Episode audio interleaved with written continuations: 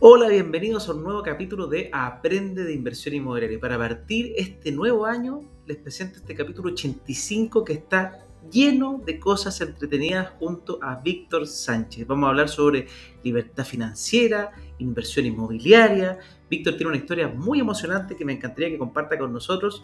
Ya yo lo llevo conociendo hace un tiempo y este capítulo lo tengo grabado hace un ratito, pero les va a encantar. Es una joya de capítulo para comenzar este año nuevo. Así que espero que les encante y nos vemos. Recuerden, si quieren aprender, pueden ingresar a www.thepowerchallenge.com y conocer los cursos que estamos haciendo. Así que nos vemos en los próximos capítulos.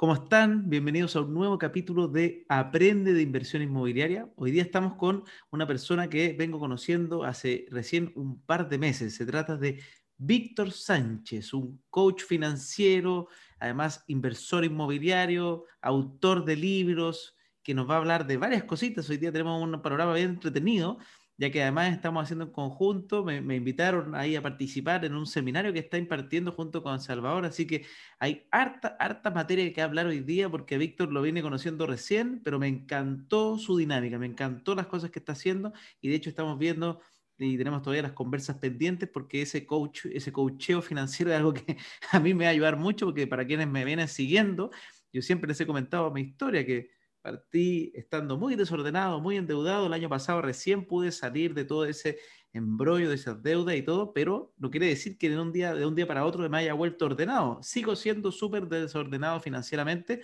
pero con una mentalidad distinta y buscando crecer solamente que hay que buscar dónde están los defectos y aprender. Así que, ¿cómo estamos, Víctor? Bien, Francisco, hola, hola, ¿qué tal? Encantado de estar aquí junto a ti, súper contento, motivado. Ayer tuvimos, ¿cierto?, nuestra primera jornada de este seminario, súper entusiasmado por el apoyo, la confianza y, motivado aquí, ¿cierto? Eh, encantado de compartir con todos, compartir un poco la historia, las experiencias. siempre uno puede sacar cositas, pepitas de oro de, este tipo de conversaciones. Así que gracias por la invitación y bien, bien contento, entusiasmado. Buenísimo. Víctor, partamos por el principio. ¿Quién es Víctor Sánchez?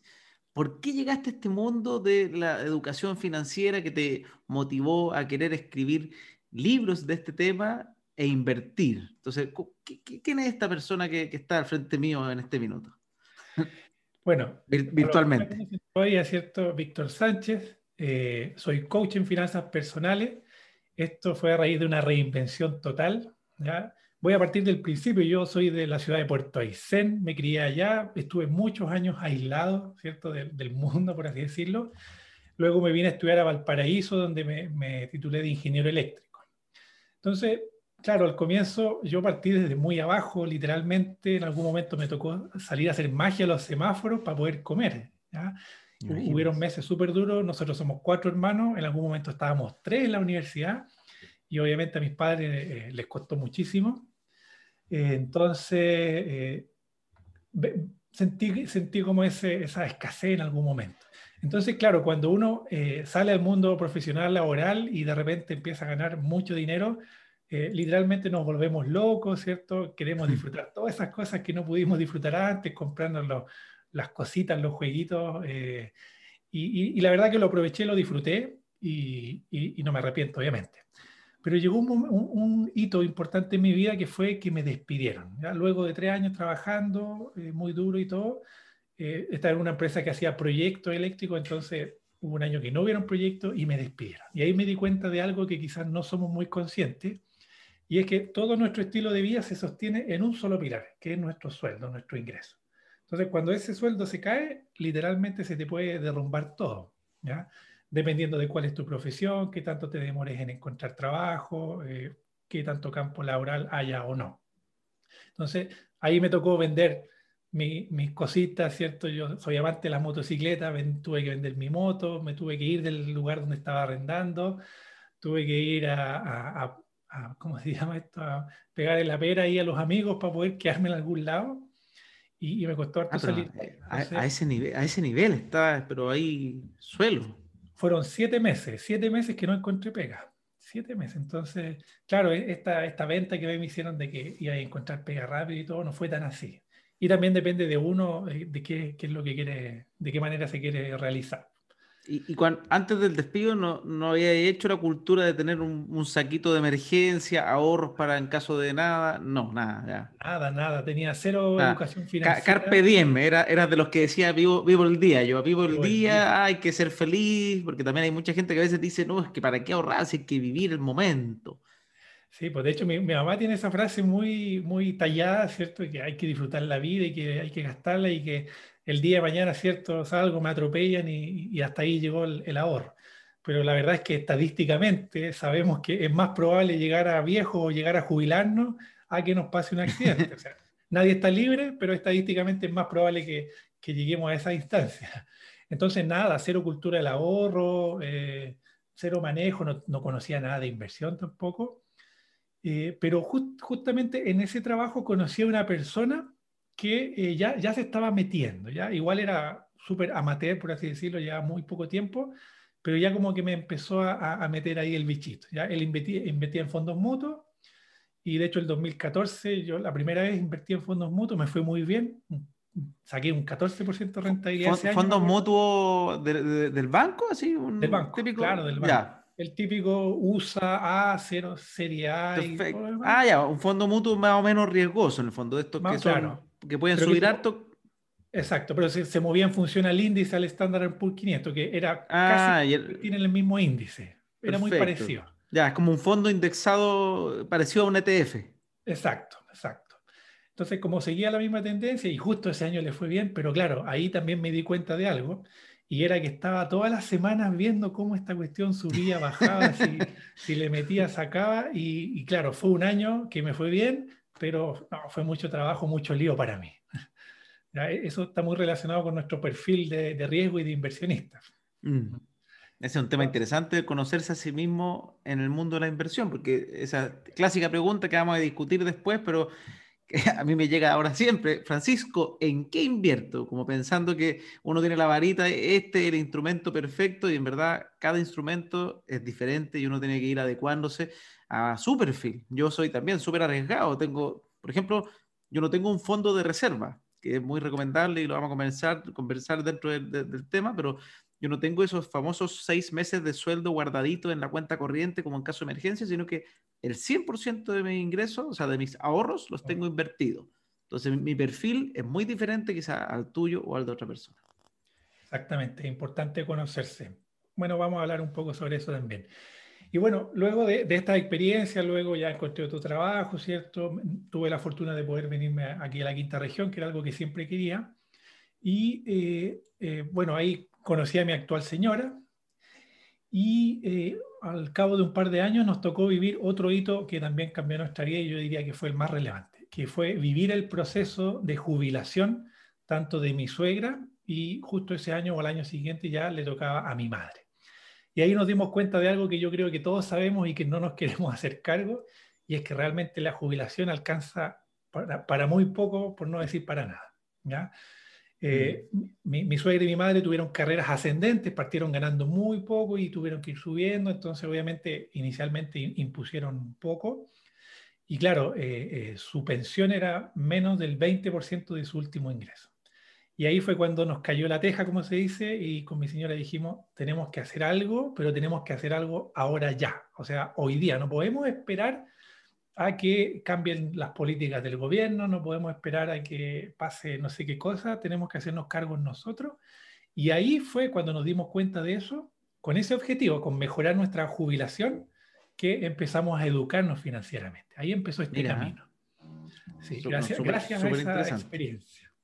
O sea, de hecho, una de las motivaciones, dentro de todos los gatillantes que me, ayudaron a mí a salir a, cómo, cómo, cambio mi vida, uno de ellos, que, que, a mí siempre no, no, lo cuento tanto como ejemplo, pero lo tengo muy presente, es que yo viví el proceso de mi, de mi tata, que mi tata se supone, yo siempre escuchaba historias de él maravillosas, de que tenía plata, recursos, qué sé yo, mm. y se jubiló y, y yo lo conocí como un viejito que súper pobre. O sea, mi mamá lo tenía que ayudar, alojarlo en la casa, terminó viviendo en un, en un edificio que nuestro bisabuelo eh, fue pensó en la familia y, compró un edificio que finalmente fue como para los hijos, qué sé yo.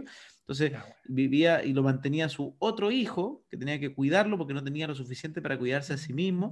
Y después veo a mi mamá que el ciclo fue un poco similar, nos ayudó a nosotros, le fue bien en la vida, eh, logró sacarnos a todos adelante. Yo me, me pego una piedra en, el pecho por mi mamá porque en verdad mi papá se murió cuando yo era niño, guagua, tenía un año. mi mamá sacó a todos adelante, pero se desvivió tanto por nosotros que no se preocupó de sí mismo. Entonces, se jubiló con una pensión muy pequeña que no le alcanza para sus gastos y finalmente entre los tres hermanos tenemos que mantenerla y ayudarla. Entonces, esa cosa es algo que yo tengo acá en la cabeza de que yo no quiero repetir eso. O sea, no quiero que me mantengan, no quiero depender de alguien porque uno no sabe cómo van a ser las otras personas. O sea, yo digo siempre, ¿qué pasa si, si justo yo y mis hermanos mal aprovechamos la, educación, qué sé yo, y, no, y, todos somos pobres? Mm. ¿Quién la va a mantener? Claro. ella ya no puede hacer nada, tiene Parkinson, está súper mal, o sea, no tiene, no, no, tienen forma de ganar ingresos hoy día. Entonces, eh, yo digo, pucha, no quiero llegar a eso, quiero mantenerme y quiero estar bueno, ahí vamos a tocar el tema de la libertad financiera o, independiente financieramente. Así que es algo que, ahora que lo, lo, dice, yo digo, mira, en verdad yo siempre pienso en eso, no lo comento mucho, comento más el tema de, de, mi deuda que tenía personal, pero el tema de mi mamá a mí me marca muchísimo también. Y aparte que si tú te fijas, hay ciertos patrones que se, que se empiezan a repetir y, y, siempre hay uno ahí en la familia que, que como que hace el quiebre y, y rompe estos esquemas, que en, en, este caso que tú nos cuentas, a lo mejor es eso de que, claro, los hijos se hacen cargo, pero si uno no quiere ese, tiene todo el derecho y, las opciones para romper ese esquema y, crear una nueva realidad. Así que gracias igual, Francisco, por compartirnos esa experiencia muy íntima. Y bueno, luego de que nos dimos cuenta de esto, empezamos este proceso de la educación financiera. Y partimos como quizás muchos de quienes nos están escuchando, nos están viendo, lo hicieron a través de videos en YouTube, a través de podcasts, a través de libros gratuitos y eh, luego empezamos ya a, subir el valor que eh, adquirimos a través de libros, ¿cierto? El clásico libro Padre Rico, Padre Pobre, que, mm. que es una lectura obligatoria para todos quienes quieran adentrarse en este mundo, independiente si les gusta o no el estilo, pero los conceptos que ahí aparecen son fundamentales.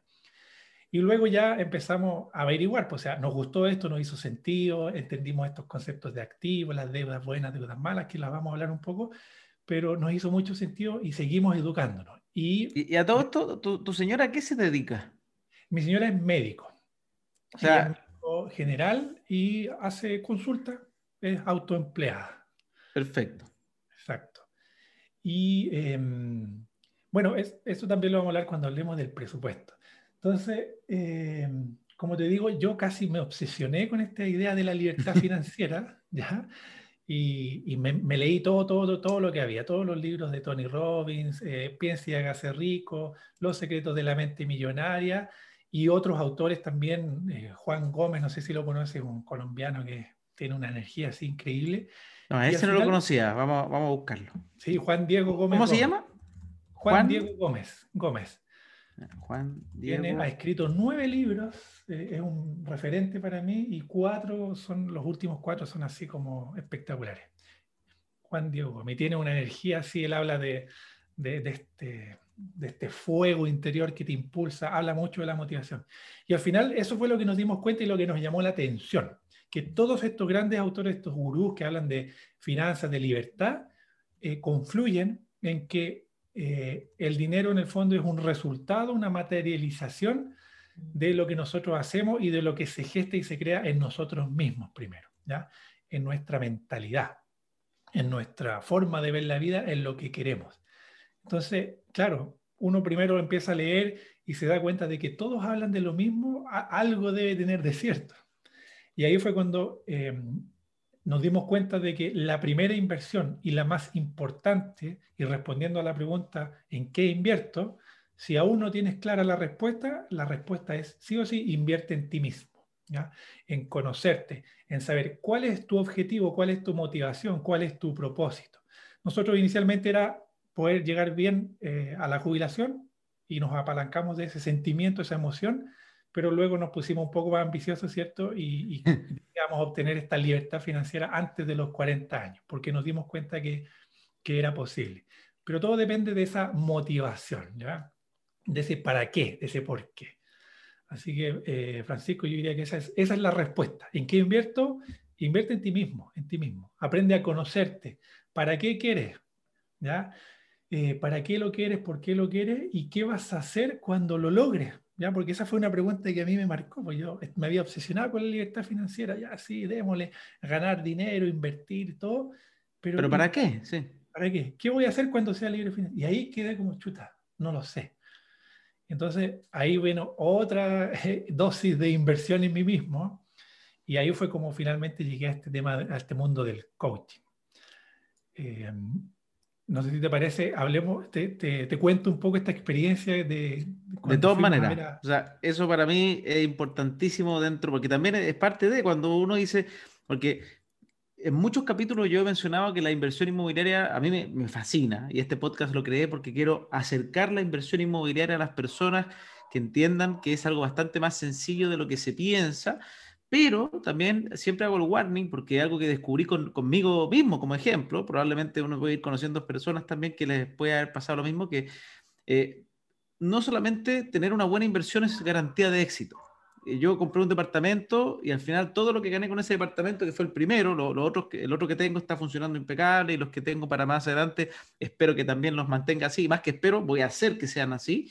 Pero el primero, yo simplemente hice desaparecer el dinero que gané con, ese, con esa inversión. O sea, la inversión en sí, muy buena, eh, pero mi plata se esfumó inmediatamente. O sea, no me habrá durado ni siquiera un año desde que la obtuve Básicamente porque no trabajé primero acá, no trabajé primero mi cabeza, entonces eh, me encanta partir con, este mensaje importante de que, oye, te quieres dar el paso a ser inversionista, pero primero esto que dices tú, de conocerte a ti mismo, de eh, aprender a, invertir en ti, o sea, la gente a veces dice, no, es que no quiero gastar plata en eso, y uno dice, pero pucha, ¿cómo no vas a querer invertir en ti mismo? Es algo extraordinariamente positivo para que después tus inversiones posteriores les vaya bien. Exacto. De hecho, esto es importante lo que menciona Francisco, porque la, inversión en ti mismo es algo que nunca nadie te va a poder quitar. O sea, ni el banco, ni un terremoto, ni una crisis social, sanitaria, nada de eso te lo va a poder quitar. Un activo, ¿cierto? Una fábrica, un vehículo, cualquier cosa, por X situaciones de la vida, podría desaparecer. Ya, podría ser. Pero la inversión en ti mismo nunca, nunca eh, te la van a quitar. Y de hecho hay un tema interesante aquí, el, que estamos viendo, lo de, lo de cómo nos relacionamos con nuestro entorno y hay una, una moraleja bien interesante que es la de los tanques de cangrejo, que es cuando hay varios cangrejos en un tanque y uno se quiere como arrancar, los otros cangrejos como que lo tiran para abajo, ¿ya? Y eso es muy común en, en nuestra sociedad que cuando queremos ser más exitosos, queremos tener más libertad, queremos tener una vida que realmente merecemos, eh, suele pasar que el entorno un poco como que nos, nos echa hacia abajo. Y hay veces donde ese entorno tiene malas intenciones, o sea, realmente no nos quiere ver mejor que ellos, por ejemplo. Y también está la parte positiva, en la cual, por ejemplo, nuestro núcleo familiar, nuestros amigos más cercanos, nos intentan proteger, ¿ya? Pero nos intentan proteger desde su perspectiva, desde su punto de vista, desde su experiencia y no lo tenemos que tomar como algo personal. Entonces ahí es cuando toma gran importancia esta educación en uno mismo. Porque cuando yo tengo claro qué es lo que quiero, para qué lo quiero, y sé y estoy convencido de que eso me va a hacer feliz, ya la opinión del resto no importa. ¿ya? Yo ya lo veo distinto, lo veo como una intención de protegerme eh, y, no como algo que, voy a poder escuchar. Al final eh, consiste en seguir nuestro propio camino. Un segundito, Francisco, está. Estoy en mute, estaba en mute. Y ahora sí, justamente alguien en el chat de YouTube me puso eh, que, me, escribió eso mismo, me escribió, eh, es muy difícil porque mucha gente se opone o se pone que diga en contra tuya, incluso de la familia, es como que te dicen que eres codicioso. Mm. Sí, de hecho, inicialmente nuestras familias también como que no entendían esto, o sea, obviamente ellos vienen y la gran mayoría de la sociedad viene con este chip establecido, ¿cierto? De que vamos al colegio, vamos a, la, universidad, luego tenemos un mejor trabajo y tenemos que ojalá trabajar 30, 40 años eh, y aprovecharnos de los beneficios. Pero resulta que hay otras formas de hacer las cosas que no te cuentan porque evidentemente no la conocen, no la han vivido, no la han experimentado. Por lo tanto, eh, insisto, muchas veces nuestro, nuestro núcleo más cercano lo hace con una buena intención, una intención de protegernos, ¿ya? pero no necesariamente eso es lo que nosotros queremos. Y, muy importante el tema que, que, nos comentan justamente aquí en YouTube, el tema de rodearse de las personas que sí te van a impulsar. ¿ya? Y ahí es donde toma mucha importancia nuestro núcleo cercano. Se dice que nosotros somos el promedio de las cinco personas con las cuales nos reunimos. Por lo tanto, si nosotros queremos lograr algo más y que a lo mejor está fuera de, lo habitual, tenemos que rodearnos de estas personas que justamente operan fuera de lo habitual. Y ahí empezamos a modelarlos, a seguir sus pasos, y esto es lo que se conoce como los mentores. La importancia de buscar a esa gente que ya logró lo que nosotros queremos lograr y seguir sus pasos. Es, casi tan simple como eso. De hecho, algunos autores mencionan que, por ejemplo, relacionado con el modelo educativo, ¿cierto? Que el modelo educativo no te dejan copiar, eh, no se privilegia mucho el trabajo en equipo, las pruebas, tareas de a dos. En, la vida real es distinto. En la vida real está permitido copiar, por ejemplo. O sea, tú puedes emular o seguir los pasos de una persona que ya lo logró. Y esa persona tiene conocimientos, tiene experiencia, tiene vivencias y pensamientos distintos. Y si logró algo que nosotros queremos lograr, entonces, ¿a quién vamos a escuchar? ¿A esa persona que ya lo logró o a una persona que no lo ha hecho? Y, ahí viene esta frase que a mí me encanta y es que nunca recibas críticas constructivas de alguien que no ha construido nada, ¿ya? sobre todo en lo, que, es lo que te interesa a ti. Por eso la mentalidad, Francisco, es fundamental, fundamental. Eso está, ese me gustó ese refrán, lo voy a poner dentro de los chips de, los refranes, lo encuentro súper bueno. Nunca recibas una crítica constructiva de alguien que no ha construido nada. Exacto. Tremendo, tremenda frase, me encantó. Sí, una vez me acuerdo que estábamos hablando de inversión inmobiliaria, oye, pero esto es muy arriesgado y que aquí, que allá. Le dije, ¿cuántas propiedades tienes tú? No, ninguna. Fin de la conversa. Fin de la conversa. O sea, no, ni, siquiera me di el tiempo de escucharlo porque obviamente ya se notaba esa, esa esa intención a lo mejor de protegerme en la buena onda, pero no, no. Así que eso, eh, Francisco. Oye, te, iba a comentar. Víctor, ah, pregunta, pregunta. Te iba a preguntar, partamos desde la base porque ya para ir, ir avanzando por temitas, ¿cómo, ¿cómo estructuraste este concepto de independencia financiera, que es el que me gusta? Y, y, después vámonos a la inversión inmobiliaria en sí, que me gustaría que nos expliques tu experiencia, qué opinas de la inversión inmobiliaria, eh, Víctor sí puede hacer críticas constructivas porque sí es, propietario de varios bienes raíces, entonces es muy entretenido su historia de cómo empezó, que puede ser que a alguno le pueda servir empezar como él, o bien empezar del formato de, porque ahí esa, él, él, comenzó aprovechando recursos disponibles a su, a, su, en su entorno. A veces no, alguno no tiene esa particularidad, pero puede partir de otra manera. Así que partamos por el tema de la independencia financiera y algo querías comentar que para que no nos quedemos sin ese, Sí, que bueno, todo este tema del coaching financiero, finalmente eh, lo conocí gracias a una experiencia que tuvimos allá en Los Ángeles, California, con Tony Robbins, este gran coach a nivel mundial, y un evento espectacular. Y para hacer corto el cuento, ahí fue donde yo conocí el coaching, ¿ya? este proceso de transformación en la que uno se conecta con su yo interior, con su propósito, y además uno sale así, pero empoderadísimo, se quiere comer el mundo. Y ahí fue cuando junté todos los conocimientos que había adquirido en el tiempo, tanto como autoestudio, las formaciones y la experiencia, y eh, salió este concepto de coaching financiero que después me, me, me enteré que, que, ya existía y todo, pero... Eh, ¿Y por qué menciono esto del tema económico? Porque uno de los pasos previos para poder invertir en cualquier instrumento es tener en orden nuestras finanzas personales. O sea, tenemos que tener certeza de cuánto ganamos, cuánto gastamos y esa, ese delta, ese remanente, eh, tener claro que ese ahorro lo tenemos que poner un nombre y un apellido. ¿Para qué lo vamos a destinar? Algún ahorro va a ser a lo mejor para gastarlo, para consumirlo, otro va a ser para una mejor calidad de vida y una parte, y ahí depende de cada uno, no eh, debería ser considerada para invertir, ya pensando en nuestro futuro. Eh, eso, y finalmente, eh, luego de tener ya un poco más claro nuestras finanzas, ya tener toda una programación y todo, mm. eh, empezó a ocurrir, empezaron a ocurrir cosas, porque esto también, como se dice, el dinero es una consecuencia, ¿ya? Todo, todo lo que nos pasa son consecuencias de nuestros actos, nuestras acciones, nuestra mentalidad. Y ahí fue cuando empezamos a ver oportunidades que antes no veíamos. Y aquí les, quiero contar esta, nuestra primera inversión inmobiliaria. Imagínate, la primera y la van a encontrar así como, ¿cómo se te ocurrió siendo la primera? Entonces, dentro de, de este educación, formación de educación financiera, aprendimos que hay varios recursos y que no solamente está el dinero, sino que tenemos el tiempo, tenemos la red de contacto, nuestro entorno, tenemos nuestra capacidad de crédito también eh, y nuestro conocimiento, ya que también es un, recurso muy importante que tenemos que nutrir constantemente. Y gracias a eso, eh, ahora que ya sabíamos cómo invertir, sabíamos de indicadores, eh, ya teníamos los conceptos más claros. Eh, resulta que mi, señora, ella es hija única, ¿ya? a diferencia de yo, que somos cuatro hermanos, pero ella es hija única y tiene una muy buena relación familiar y de confianza con sus padres.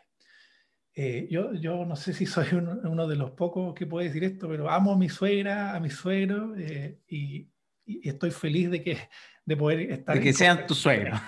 Sí, me encanta, me encanta.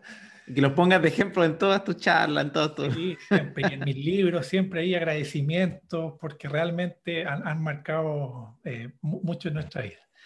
Y de hecho justamente partió así. Justamente mi suegra tenía un departamento que había comprado hace mucho tiempo y que lo estaba arrendando así a muy poco precio. Ella no le interesaba el invertir. ¿Ya? O sea, lo compró porque en algún momento se dio la oportunidad y un departamento que ella, si mal no recuerdo, le costó algo así como 15, 18 millones hace años atrás, lo estaba arrendando en 150 mil pesos en Santiago, ¿no? no recuerdo específicamente dónde. Y, para ella, tranquilo, ya tengo 150 mil pesos. Exacto, no me preocupo, la persona que vive ahí me paga, listo. Pero claro, esa propiedad con el tiempo evidentemente se había valorizado mucho y ya costaba cerca de los 43 millones. Entonces, nosotros empezamos a hacer este cálculo de la rentabilidad como 150 y vale 43. Ahí aplicamos el concepto del CAPRA, ¿cierto? De la calidad del activo, cuánto está. Ahí, ahí dijiste, le está, le está, sacando muy poco. claro, esto es, muy poco, tiene una mina de oro ahí que, que, no le estamos sacando el provecho. Entonces, ¿qué hicimos? Eh, conversamos, negociamos, y aquí es donde viene una estrategia que es la propiedad financiada por el dueño, ¿cierto? Donde tú puedes acceder a propiedades conversando directamente con los dueños y pactar condiciones de pago. No es necesario pasar por un banco que te preste la plata y tú después le devuelves la plata al banco, sino que negocias directamente con el dueño. Me pasas la propiedad, te entrego un monto y te lo, te lo pago en, no sé, 10, 15 o 5 años y después te pago el resto. Todo eso es negociable, ¿ya? Los contratos sustituyen el dinero. En nuestro caso, lo que hicimos fue llegar a un acuerdo en el cual ella vendió el departamento, le pasó el dinero en vida a mi señora, por lo tanto, uno, nos ahorramos todo el tema de impuesto a la herencia, posición efectiva y demás. Eh, y nosotros nos comprometimos en que mensualmente, hasta el día de su muerte, le íbamos a pagar esos 150 mil pesos. Y ella estuvo de acuerdo. Entonces, eh, con ese dinero, esos 43 millones, eh, nosotros encontramos una oportunidad aquí en el sector donde vivimos, donde las propiedades valían más o menos eso, pero se arrendaban en 300 mil. Entonces, fuimos con la plata en cash. Más encima, eh, logramos negociar un descuento. Nos pagaron los costos operacionales, o sea, no tuvimos que poner nada. Y eh, se arrendó, si mal no recuerdo, como en una semana la propiedad porque estaba con entrega inmediata en ese caso.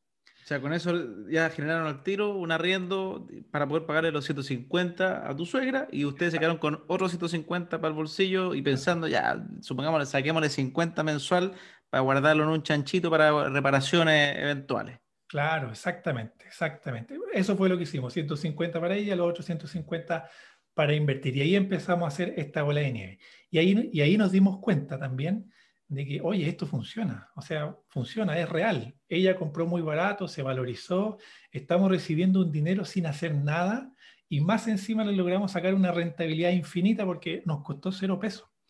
Entonces, claro, ahí es cuando toda esta teoría empieza a hacer sentido y por eso la acción, el tomar acción es súper importante porque aterriza todos los conceptos, da confianza y, y te motiva para seguir haciéndolo.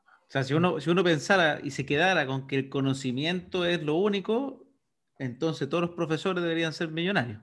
Exactamente. recuerden que una cosa es aprender, yo respeto, amo y me encanta la carrera de, enseñar. O sea, este, el año pasado he descubierto que es algo que me apasiona, pero no solamente, porque enseñando de hecho se aprende. Yo creo que los profesores saben muchísimo más que muchas personas, porque enseñando uno aprende y retiene casi el 90% de lo que enseña versus mm. escuchando, leyendo. Que lo escuché, no, sé si es un estudio científico, pero lo escuché de un profesor que me dijo que se supone que uno retiene un 10% de lo que escucha o lee, un 70% de lo que hace y un 90% de lo que enseña. O sea, cuando tú inviertes en propiedades, aprendes un montón, cuando, cuando estudias de propiedades, aprendes, cuando lo, ejerces, aprendes mucho más, y cuando ya comienzas a enseñar sobre el tema, aprendes montones. Y a mí me ha pasado porque haciendo el podcast eh, he retomado temas que yo mismo hago para mis inversiones y me voy dando cuenta de detalles, porque cuando estás enseñando queréis preocuparte de enseñar lo más bien posible. Entonces, súper interesante, pero, pero no se vive de enseñar solamente. Entonces uno tiene que saber rentabilizar lo que, lo que hace. Exacto, exacto. O sea, hoy en día, gracias al Internet, eh, yo siempre me acuerdo un ejemplo de un profesor, no me acuerdo si Tony Robbins lo dice en uno de sus libros, pero que era un profesor que estaba totalmente desconforme con el sistema educativo y decidió hacer algo diferente y abrió así una sala online, por así decirlo, y él cobraba un dólar por entrar, con una membresía. Un dólar. Un dólar. Y el tipo era tan seco, o sea, eh, tenía una forma de enseñar distinta que obviamente no es la que estamos acostumbrados en los colegios ni nada de eso, era tan dinámico, entretenido y todo, y a la gente le encantó y empezó a, a, meterse y creo que en menos de un año así ya tenía un millón de personas que veían las clases. ¡Qué locura! Pasó a ganar como un sueldo de profesora un millón de dólares. Imagínate eso de ser anual, porque es una membresía anual quizá. Claro. Y un millón de dólares, dólares al año. Sí, eh, yo lo encuentro increíble. Pero bueno, él también vio una oportunidad, se la jugó y todo, y obviamente estaba conectado con su propósito de educar y, lo demás. Por eso reiteramos siempre la importancia de, de la autoeducación y, y, conocerse a sí mismo.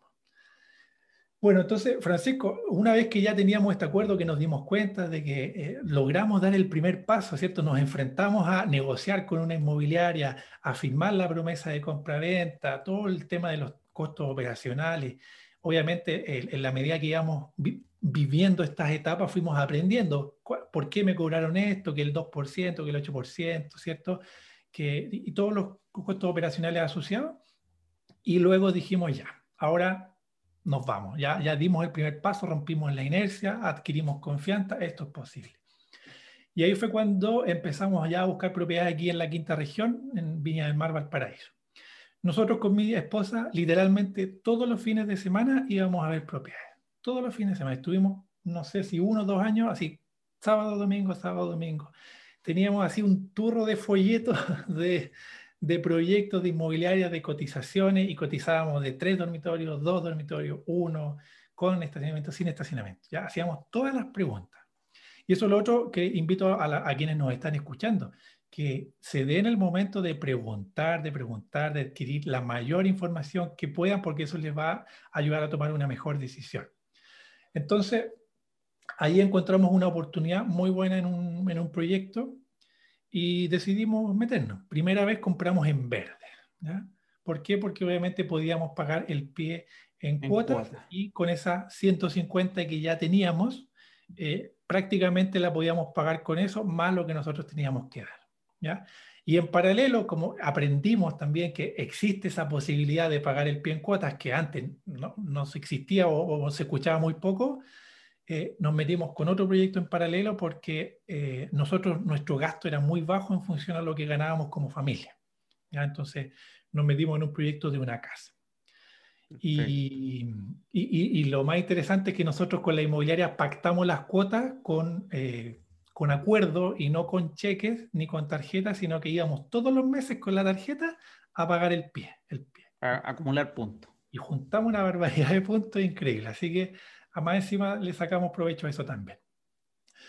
Y, ah, ya, esa fue la segunda propiedad que nosotros la compramos con la intención de eh, arrendarla de marzo a diciembre para estudiantes y luego en el verano para y para eso hicieron un estudio de la zona y cómo se comportaba el arriendo y todo el tema. Exactamente. Es muy importante también un consejo definir el nicho, ¿cierto? A quién estamos orientados, a quién vamos a, arrendar o a quién le vamos a querer vender en un plazo no muy lejano. Entonces, muy importante definir nuestro nicho, porque eso nos va a dar unas luces de en qué ubicación vamos a, invertir, eh, qué tanto trabajo nos va a costar, porque no es lo mismo, por ejemplo, arrendar eh, perdón, eh, invertir en propiedades de un dormitorio y un baño o loft que tienen mucha rotación, ¿ya? Versus a lo mejor familiares que tienen menos rentabilidad en general, pero que tienen menos rotación. Entonces, hay que meter todos los factores en la balanza.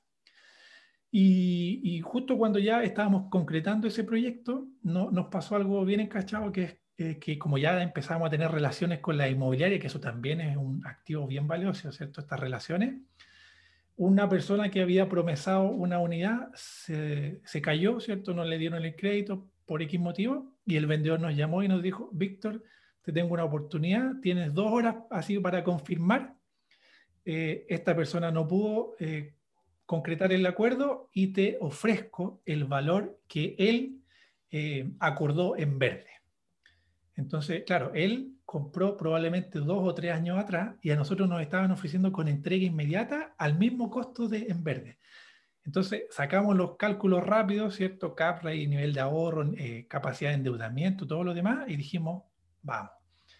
Y esa propiedad es la que en algún momento te enseñé, esta que nos da una rentabilidad como de un 13-14% a, a nivel de renta.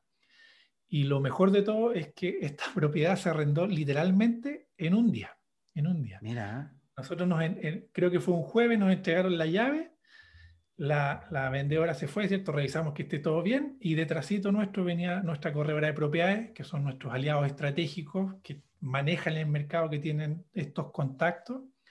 Y al otro día fue la persona a verlo, le encantó y en la tarde firmamos el, el contrato, así, súper rápido.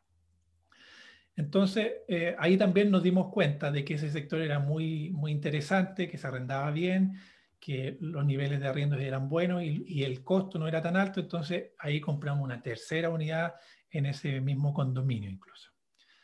Eh, eso, y hay, otro truquito, también aprovechamos ahí unas oportunidades, si, es que nos da el tiempo, si quieres te lo comento, Francisco, que yo, fue... Yo, yo, creo que vamos a tener que hacer un segundo capítulo, porque si no el podcast me va a quedar... Eh, la, ¿Cómo logramos pagar nuestra casa al contado, pero con deuda? ¿Ya? Esa, esa también es una triquiñuela que, que les puede interesar a, a, quienes... ¿Y qué? ¿Por, medio del refinanciamiento de otra propiedad? También fue mediante un acuerdo. También fue mediante un acuerdo. Mira. Esa, esa, la vamos a dejar, esa la vamos a dejar para otro capítulo. Esa la vamos a dejar para otro capítulo. Pero ya, Víctor, ha sido súper interesante. Ya estamos llegando casi a los 40 minutos. Se me pasó volando. Quienes se incorporaron al final, no se preocupen porque esto queda grabado. Y además, pronto voy a hacer la edición para hacer este capítulo de YouTube, donde conversamos un poco de mentalidad, libertad financiera, concepto, cómo comenzó, quién es Víctor, cómo comenzó en este mundo de, las inversiones, que él, él, era un mundo externo, es ingeniero, o sea no, no, no, veía temas de inversiones, su señora tampoco, cuánto sabe médico, imagínense, normalmente los médicos tampoco son expertos en temas de inversiones ni finanzas personales, entonces en conjunto como familia han hecho un trabajo extraordinario para ir creciendo y a tener una meta de ellos de tener a los 40 años, que sea un objetivo súper preciso, eso es súper importante también, definan objetivos, no digan, ah, no, yo quiero, quiero ganar, quiero ganar más, quiero crecer, porque sí, no, eh, obviamente a mí me encanta, la, yo soy bien del esquema de que uno tiene que ser un 1% mejor cada día, me encanta decir eso y, tratar de cumplirlo con, ah, con, plenitud. Todos los días trato de decir, ya, ¿qué hago hoy día que sea mejor que ayer? Y trato de hacer alguna, alguna cosita distinta para ser mejor, pero hay que buscar tener objetivos que tú puedas cumplir, porque si no, también es navegar de forma perdida. O sea, mm. Cristóbal Colón iba navegando ahí de forma perdida con un objetivo de descubrir un nuevo mundo. No, no iba ahí navegando por navegar. Entonces uno si quiere descubrir nuevos mundos y salir de, esa, de ese continente que estás, que el continente, a menos que estés muy contento donde estás y que todo funcione perfecto, bueno, ahí quizás no, el, apetito por querer crecer no esté tanto, pero si, pero si tú estás inconforme con cómo estás hoy día, créeme que la única forma va a ser descubriendo nuevos mundos, haciendo cosas nuevas y creciendo. Así que con eso, Víctor, nos vamos despidiendo de este capítulo. Excelente. Eh, me encantó. Vamos a tener que hacer otro de todas maneras. Así que, nada, te dejo ahí el, micrófono para despedirte de la audiencia. Gracias, Francisco. Encantado también, lo, paso súper bien. Estas conversaciones me encanta, a ambos nos, nos gusta este tema de compartir nuestras experiencias eh, y, ayudar y, entregar algún conocimiento que a lo mejor les puede servir a alguien. Así que muchas gracias a todos quienes nos están viendo ahora en YouTube y a quienes nos están escuchando también en el podcast. Hay un montón de capítulos con un montón de información valiosa, así que si no los han visto, los invitamos a que, a que los vean. Y muchas gracias y voy a estar atento ahí para la próxima conversación.